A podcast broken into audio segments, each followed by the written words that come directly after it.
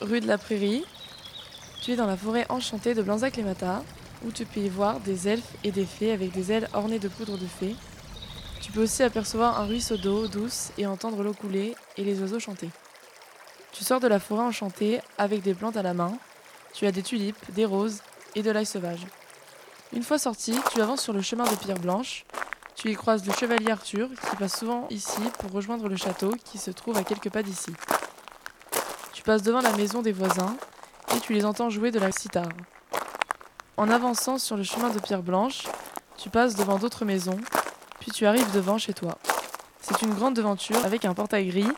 Derrière le portail, à la vue de tous, tu vois des arbres, trois palmiers, un hibiscus. En face de chez toi, tu vois un champ avec une petite forêt et plusieurs palmiers. Tu rentres dans ton jardin. C'est ici que tu ramasses tes plantes pour fabriquer des potions et des huiles médicinales. Juste devant, tu vois un grand arbre glorieux qui, selon la légende, est magique.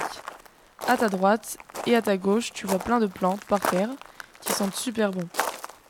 Au pied de l'arbre glorieux, tu observes un chaudron avec de la lavande qui pousse à l'intérieur.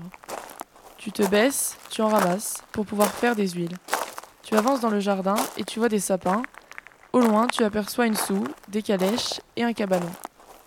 Une fois devant ta porte d'entrée, tu ouvres et vois à ta gauche la cuisine avec une table, quatre chaises et des meubles pour ranger et faire la cuisine. À ta droite, c'est le salon. Tu vois une grande table, des chaises, trois sièges, un canapé et une petite table avec le bouquet de fleurs que tu as ramassé tout à l'heure.